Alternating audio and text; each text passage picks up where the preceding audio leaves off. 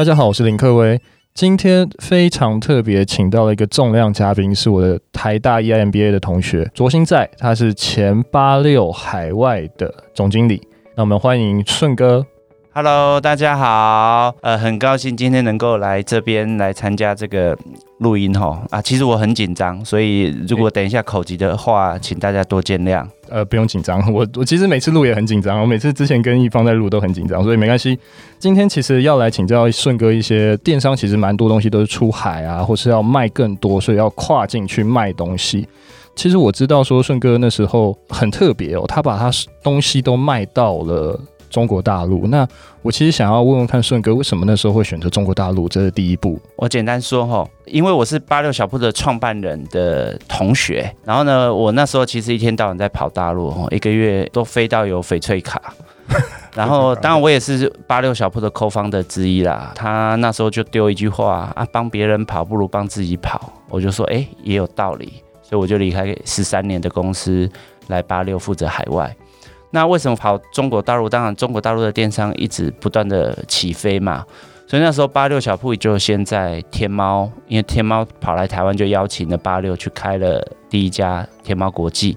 那陆陆续续，我们也就开始做了小红书啊、考拉，那包含最近的拼多多，我们现在其实都是里面被邀请的客户。大概顺哥那时候你是有住在大陆，然后在做八六海外的这个项目吗？其实我们都是用出差 base 嘞，出差 base。然后我们的员工有一些是嫁到台湾的中国人，他们其实非常的有经验。顺哥怎么看海外的化妆品这个市场？海外化妆品市场其实是非常火热的，尤其大陆在讲海淘这一块。我举一个很简单的例子哈，我那时候都开玩笑说，因为中国大陆你如果合法进去要有化妆品三证。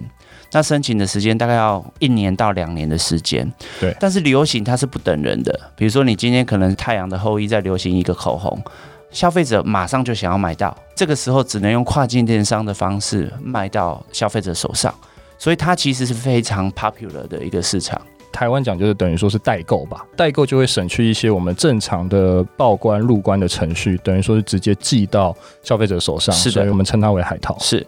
那因为中国大陆电商法的关系，其实他们也看到这一块，所以他们其实让这一个部分合法化。呃，像我们现在每一个包裹寄到中国大陆都要合法的缴税。那顺哥，我想问一下，怎么样是合法的缴税？中国大陆现在在电商法的规范下面，那海外购物基本上每一笔都要缴税。那怎么缴税呢？他们现在有一个很厉害的叫做三单一证的方式。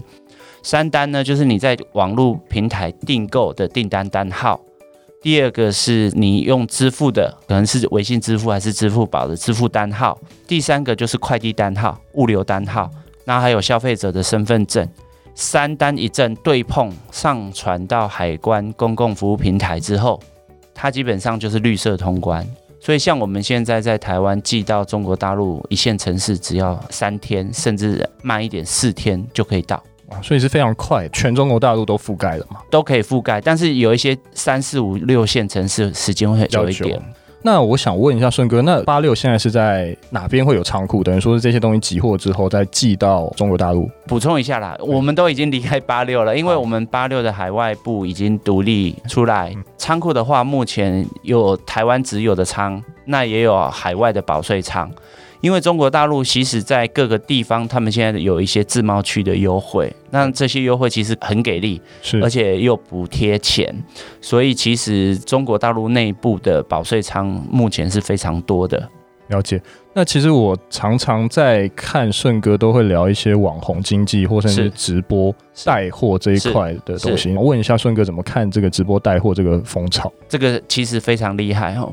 直播带货这件事情，其实我们早在二零一五年，我们就跟湖南卫视《我是大美人》在台湾八六的门市做过这件事情。那其实效益是非常好的哈。我是大美人，他们基本上垄断了整个淘宝直播三分之一的节目。所以比较有名的几个主播，像维亚、李佳琦啊，这些基本上都是湖南卫视《我是大美人》长期的合作伙伴。其实某种程度，像这些人都是大美人捧红的，这个这样讲都不为过。那中国大陆的网红带货风潮，其实大概一五年陆陆续续他们就开始发展，发展的非常快。但是老实说，成本也不低啦。我举例哦，随便一个活动，你可能底加抽嘛，哈，底的话就大概有时候就开到五万、十万，甚至十五万人民币。然后抽成的话，基本上是二十五趴的 CPS。哇，这个已经等于说是把所有的利润都抽光光。没有错，而且你还要全网最低价。所以其实就是帮这些网红赚钱，但是你就是透过这个过程，你把品牌的知名度、品牌的声量，对打响。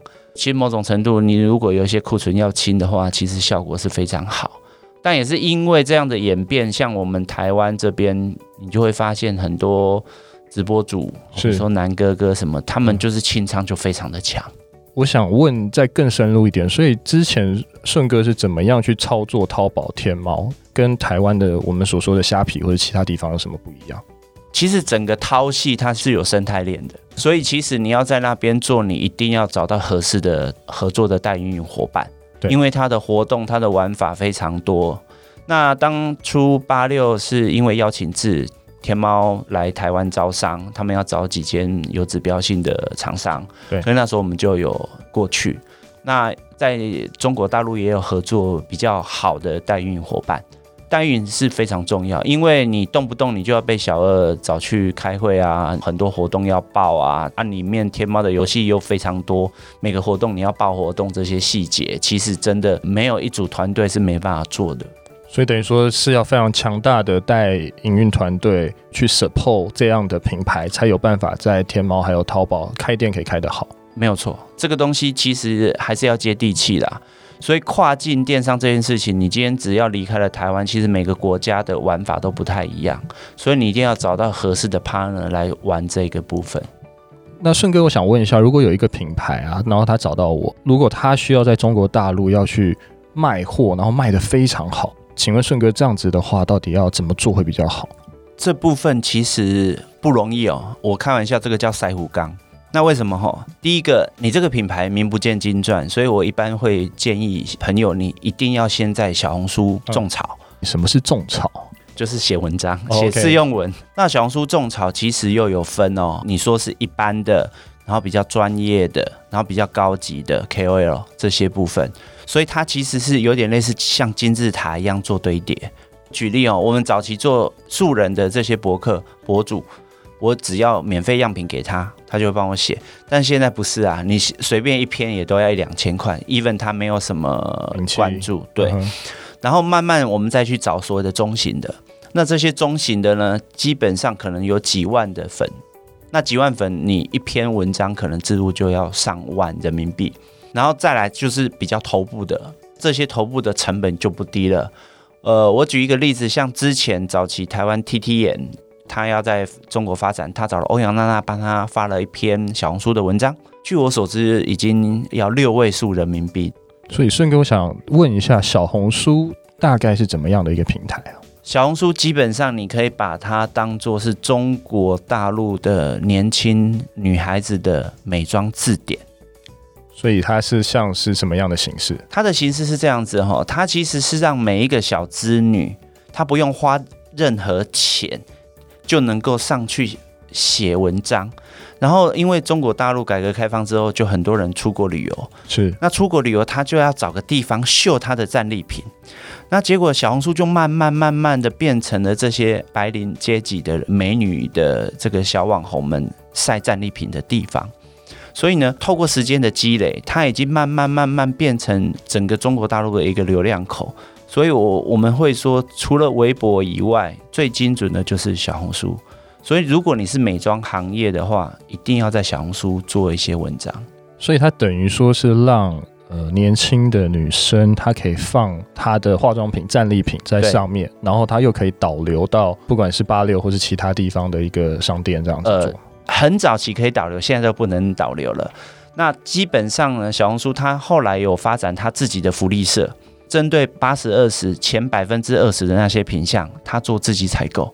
那因为他有 big data 在后面，因为它知道说哦，原来这些人，比如到韩国都买什么，到台湾都买什么，所以他有 data，有 data，他就知道这些东西他直采，他一次买大量的货进来，转卖给这些消费者。然后呢，另外百分之八十的 SKU 长尾理论嘛，就让第三方平台来开店。像我们八六小铺早期，我们就是小红书第一波来找的所谓的三方店被邀请的配合厂商。对对对，所以等于说平台它到最后养大它自己，它都会自己跳下来做嘛。反观来说，就有点像是虾皮，还有一些 PC Home，他们也是反观来说就是自己进货卖货，它变成自己是代理商在做这样的事情。对，但是慢慢慢慢，随着小红书知名度越来越高，所以它其实吸引了非常多。其实各大品牌基本上都会直接在小红书就做官方店，还有官方账号，所以他们用他们的品牌号去合作一些网红 KOL，这个是目前小红书在合作的。那小红书它也会媒介一些他们里面比较厉害的 KOL 去跟这些大的品牌方做一些合作。你有没有操作过一些比较厉害的案子在小红书上面？我简单分享一下我们当初的故事了哈，就是说，其实呃，我们八六的海外行销团队其实还算蛮厉害。然后我们的有一个自有品牌叫花娜小姐眼线胶笔。那这个品牌呢，基本上我们那时候早期我们就找了一些比较厉害的博主，那时候有一些 Vlog 啊，一起帮我们写文。那在小红书曝光的声量也不错，所以其实陆陆续续就有一些比较。大咖的像 GCL 啊，然后还有几个林允啊，他们就会帮我们写文。但早期是很便宜的，但到后来是非常非常贵。所以其实我们算是运气好，我们是跟着小红书一起长大，就是那个过程才有办法把我们这个行销打到整个小红书里面。所以胜哥，我想问一下，台湾其实也蛮多这样子的美妆品牌，尤其台湾有很好的面膜、很好的化妆品，他们如果想要出海。你有给他们什么样的建议吗？或是怎么样的方式，他们可以做到这样的事情？毛利结构允许的前提，你要准备大笔的行销预算去做投资。我觉得这个是最基本的。那当然，投资的话有聪明的跟浪费钱的。那聪明的当然比较有经验的话，基本上举中国大陆为例啊，你就可以找到一个合适的 partner，他可以在比如说小红书帮你做一些种草的方式。那他可能也合作了一些所谓的 KOL，他可能可以帮你在小红书直播，帮你在拼多多直播，帮你在淘宝直播，他们的收费抽成比例可能也相对合理，取得了这个所谓的第一批的这些用户，透过这些用户再来 feedback 回来，比如说小红书这些内容网站、内容平台写下他们的使用记录，透过这样子的铺陈。一步一步的把你的品牌声量铺出去，但是跨境电商的东西其实有没有业绩？有，有没有人买？有，但是你的净利其实是很低的。像我们拼多多卖最好是什么？你知道？SK two，我们在六一八，我们可以做到六千万的业绩哦，神仙水。但是有钱赚吗？没钱赚。一般来说，你接到一个订单，你的运费哦，我举例，像台湾到中国大陆运费，你保守抓个三十块人民币。已经算便宜了哦。好，然后运费以外还有税，税的话大概现在加一加就抓十趴的税。那平台要不要抽成？要啊，平台抽成抽个十二趴、十五趴，所以其实一半的钱不见了。你 even 你感觉好像毛利很高，一半的钱不见了。那你的产品的成本就在那里。然后当你还有资金成本，比如说你今天如果做了六千万的业绩，基本上你要乘以三嘛。库存嘛，当月销售，然后回款嘛，所以你做六千万，大概要三六十八一亿八的资金。那这一亿八的资金，资金也要有资金的成本，所以其实是一个很辛苦的一个行业。那这资金成本，你赚到的钱，可能一个汇率，像中国大陆最近那个汇率不是很好，人民币汇率不是很好，那你就会很喘。我觉得跨境电商最终还是会看到汇率的问题嘛，所以汇率应该也是它的衣食父母。假如汇率好的时候，有些人就是做的很很舒服。所以其实我很鼓励哈，如果你是自有品牌的业主，你的毛利结构是可以 available 来支撑的话，我是很鼓励大家可以走出去，因为毕竟海外几个市场其实都很漂亮。像我好朋友欧样的老板，他们就跨得很前面，马来西亚。印尼啊，even 他们在印尼，他们还做了一个叫 Muslim Beauty 的网站，基本上也是要去做一些 content，然后做一些 KOL 的部分。那不是化妆品的，如果说不是化妆品，台湾有一些不管是三 C 用品的厂商或其他厂商，他还是因为要毛利结构一定要好，还要一笔行销预算，他才有办法去出海嘛？是，当然。所以等于说，行销还是占一个品牌要跨海最大宗的一个因素。一定的，因为我开玩笑，就像我们之前在聊，哎，大家在台湾可能都知道生田，可是你今天在越南，你不一定知道什么是生田。对，所以这个事情其实就是在跨境电商来说，你一定要让你的消费者、你的 TA 认识到你，然后用过你的东西，然后觉得你的东西不错之后，人家才会购买，持续的购买。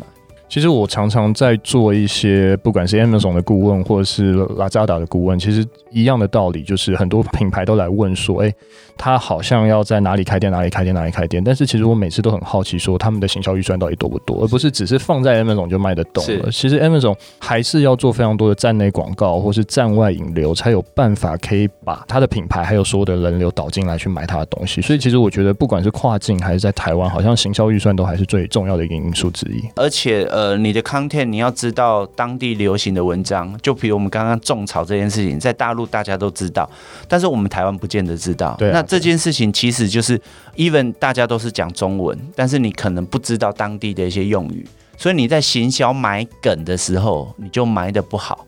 这个就是为什么要找一些合适的当地的合作的 partner 的原因。